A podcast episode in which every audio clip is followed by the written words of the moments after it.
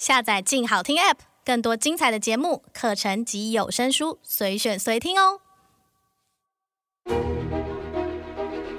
成功绝非偶然，最真实的奋斗历程，最深刻的创业故事，都在头家开讲。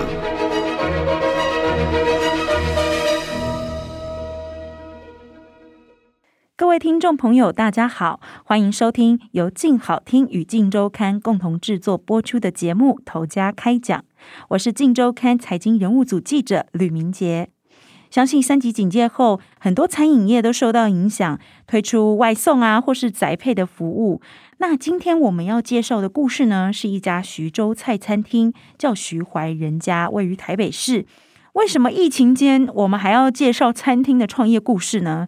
因为我觉得这个老板娘她叫陈敏，她的精神很可以值得我们学习，这样子。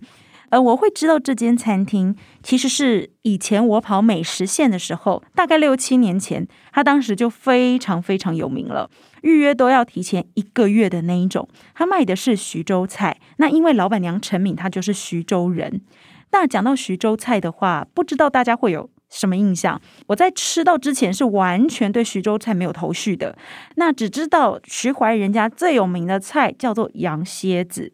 那刚听这个菜名，你会很害怕吗？想说是吃蝎子吗？不是，不是，它其实不是吃蝎子哦，它是羊脊椎。那因为剁成块的形状呢，有点像蝎子，才取这个特别好记的名字这样子。那它的做法其实是先卤过，再跟洋葱爆炒。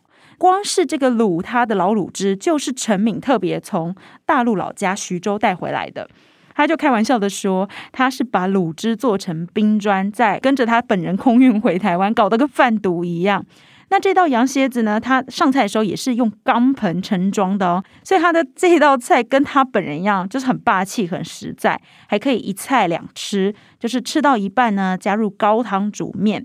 他就很自豪的说，谁家做的羊肉汤都没有我们家的好吃，而且也因为他觉得这样搭配最好吃，所以他的店里面是不给白饭的，没有白饭。只能吃面这样。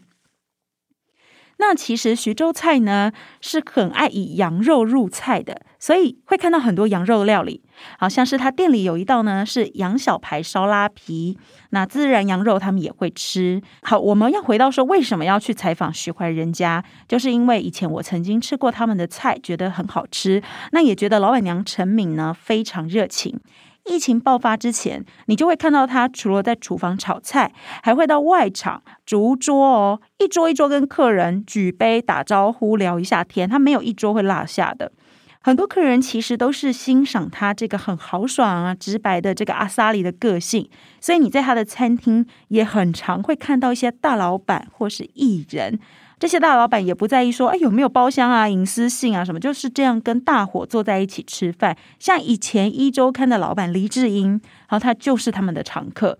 那陈敏很喜欢跟客人聊天啊，他说，因为他不喜欢吃饭别别扭扭的，所以没有什么比语言更能够拉近人跟人之间的距离。那有些台湾客人会问他说，哎，你是嫁过来的吗？你有身份证吗？他都会很可爱的回说，我是游泳过来的，反正哪天不安全，我再游回去，这样。就不难想象说，为什么他的人缘这么好？那虽然呃三级警戒爆发，餐厅的生意掉了八成哦。我跟他聊天的时候，他还是语气很爽朗，一点都没有愁容满面哦，心情一直很正向。就三级警戒的期间呢，很多媒体都会去采访一些餐厅嘛。那餐厅不外乎就是抱怨啊、批评啊，或是觉得怎样的补贴政策都不够啊。那陈明反而觉得说，哎，骂能解决问题吗？赚钱也比不上生命安全重要啊！那甚至呢，当时有一片房东降租潮，大家记得吗？很多房东跳出来说可以减租或直接免租金，可能两个月这样子。他也遇到这样佛心的房东，可是他居然全部拒绝哦。他的逻辑是这样：房东九十多岁了，我们还年轻，再不好还是可以撑。哦，人就是有高有低，你不能够遇到困难是让别人来给你承担。那你好的时候，你房租也没有多给房东一些啊，对不对？好，我非常欣赏他的正气，就是我认为他做菜如做人，理直气壮，说到做到。他会开餐厅，也是因为一个打赌。就是朋友跟他喝酒的时候，很自豪在那边说嘴说哦，我在大陆吃到一道菜啊，叫羊蝎子，超好吃的，台湾都吃不到，怎样怎样，讲的自己在大陆吃到这道菜好像很厉害那样子，他就很不以为意嘛，觉得说羊蝎子我也会做啊。那朋友就说，那你怎么不开餐厅？他说好，我下个月就开一间，那你来连吃一个礼拜。讲完他就去开了，好，那开店总是要钱嘛，对不对？开餐厅的第一桶金其实来自他以前过的一些零工。他在开餐厅之前呢，很早就来台湾了，因为他是跟着爷爷一清来台湾的，爷爷是。一九四九年的时候，跟着国民政府来台湾的。那后来台湾开放探亲了，爷爷回到大陆去找他们，那他就跟着依亲，好，可以跟着爷爷来定居台湾。所以其实是三十多年前就来台湾，所以他是有身份证的哦。那他来台湾之后呢，做过早餐店，在牛排馆端盘子啊，卖内衣啊，时薪居然都比台湾人低。然后我就想说，哎呀，你不是有台湾身份证吗？他就说没有啊，可是我刚来那个时候，大家都觉得我就是大陆人，我连台语都不会讲，所以他的薪水都是比台湾人低的。他会搞笑的挖苦自己说啊，我可是苦命人呐、啊，三十多年前来台湾，然后人家还会问你说啊，你是大陆妹啊？我都会说是啊，啊，你是呆包哦，这样子，因为大陆人有时候会形容台湾人是台胞、呆包嘛，这样。可是如果对方太超过，他也是会反击的。他曾经搭过一台计程车，哈，司机听他口音知道他是大陆人，然后他就随口说一句歧视他的话，说阿玲阿拉阿龙爱谈呐。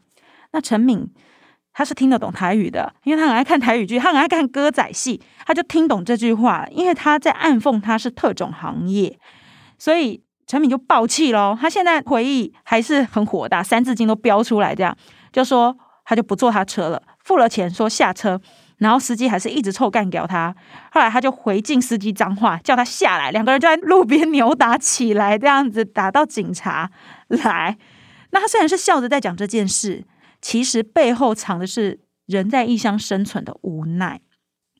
那让陈敏能够真正赚到钱的，其实都不是这些打零工，是那个时候呢，大概二十多年前，台湾开始流行开咖啡店。大街小巷都是那种咖啡香嘛，脑筋动得快的他呢，就想说好啊，那不然我就学煮咖啡，然后学一学，我可以到大陆开啊，这样子。好，于是他学完之后，一九九四年他就回徐州开咖啡店，然后是开在那个观光闹区。那个时候啊，呃，徐州还算是二线城市，他们都还是在喝那种三合一即溶咖啡，没有咖啡馆的存在哦。所以他开了一个这样子的咖啡厅，哦，特别有小资情调。他说那个时候都没有星巴克，他的咖啡一杯卖到新台币一百多块钱。一九九四年的时候，他说够黑吧？我看客人喝我都替他疼这样子。然后他就说到我们的咖啡店喝是很上档次的事哦，因为大家都会说，诶，听说老板娘是从台湾来的。那时候的大陆对于台湾来的人事物都会有一种你说憧憬也好吧，就会觉得想去看看台湾是长什么样子。但是其实他不是从台湾来的，但是他从来不讲这件事，因为他知道这样可以钓客人，为了好奇而来，所以这间咖啡店呢，让他赚了蛮多钱的。好，他风风光光的开了几年之后呢，却敌不过这个雨后春笋冒出的竞争同行啊，因为很很多人就也跟着开了嘛，他就结束营业，带着他赚到的钱呢，回到了台湾，在二零一零年的时候。这中间当然又打过了一些零工。二零一零年的时候，就因为了跟朋友的赌注嘛，他就用他的存款七十万开了许怀仁家。其实他是很爱煮菜的，但是他不是厨师出身，他只是爱煮爱吃这样子。所以他开餐厅的时候呢，他会烧的菜不到十道菜。诶，这样他也敢开餐厅哦。然后他门口贴几张那个菜的照片，就开始营业了。那你要想，二零一零年台湾人也没吃过徐州菜啊，哪知道那是什么？那常常走过路过就错过。尤其他的餐厅其实是开在巷子里面的，也不太能够吃得到过路客，所以他的初期只能靠朋友口耳相传，没有菜单。我问他说：“你为什么不用一本菜单啊？”因为即使是到现在还是没有菜单的。他就觉得说：“呃，如果客人进来了，然后你就丢一本菜单给他，他就看看了这些文字照片，只能想象。他说都不如我亲自过去跟他介绍，说的声情并茂，还能够依据客人的口味来推荐菜嘛。他觉得这样子能够拉近跟客人之间的关系。所以呢，他开店第一年呢，没什么赚钱，也不敢请人嘛。那他就自己就是老板啊，也是小二啊，要打扫厕所啊，要买菜，要煮菜啊，都是他一个人。每年都要工作至少十四个小时，那也因为他是很健谈的，客人几乎都会跟他成为朋友。那他现在的先生呢，其实也是从常客吃到变成老公。其实陈敏他有天生的绝对味蕾，就是他很会善用大量的新香料，所以光是食材成本就占营收的一半哦。这个是餐厅很少见的，通常可能占三成就很高了，他是占到一半。他是说，所有的美食，你要么功夫要到，然后就是你是那种嗯，已经做了几十年的厨师，要么食材量要够大。没有米，你让我蒸锅白饭，狗臭屁我都不相信。这是我是还原他的话哈，这不是我讲的。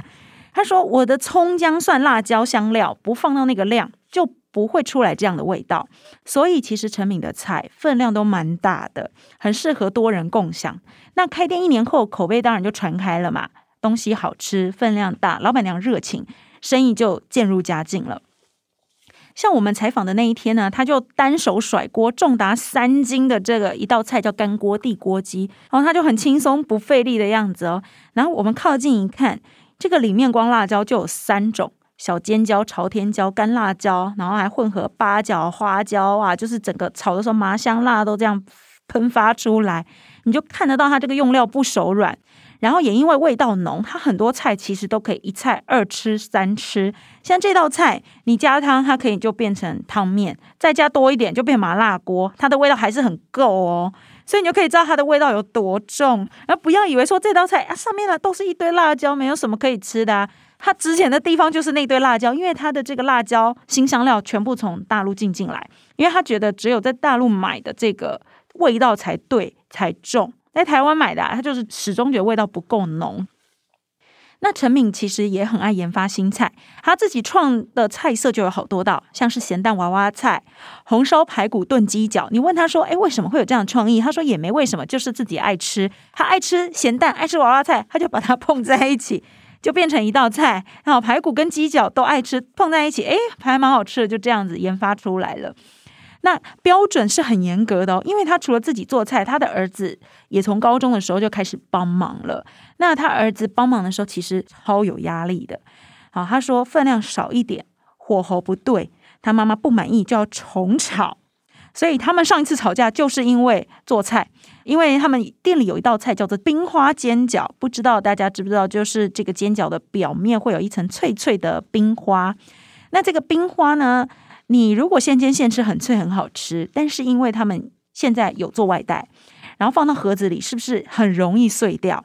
结果他放进去的时候，哎，就碎掉了。他妈妈就要他重煎。不能有小瑕疵。然后陈敏的老公也说，像这个煎饺啊，如果煎完啦，要放进去盒子之前，陈敏会拍一张那个煎饺的照片传给客人看，说证明说，哎，你看哦，这个煎饺出餐的时候是很完美的哦。好，就算到了客人手上，因为不管什么原因它碎了，客人看到就会觉得很开心，觉得他很用心，还维持了这个完美出餐的。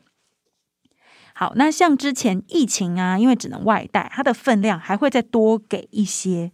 像孜然羊肉的外带盒，我吓到，比脸还大。我一般很少看到那么大的外带盒，在他家看到，就是你可以用那个两只手环起来的那种大小，至少是两到三人份以上的分量。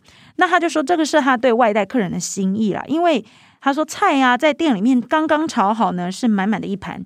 可是外送会经过一段时间，菜都有盐分，会脱水，感觉好像就猫下去了，变少。所以他不喜欢让客人觉得说啊，你外送分量就变少，其实不是。所以他还会刻意再多给这样。所以他疼客人是非常出名的。徐怀人家在全盛时期的时候，其实总共有三间店，他的分店居然也都开在本店的附近哦，就是大概。开车不到十分钟，不会有人这样开分店的。但他为什么这样子选？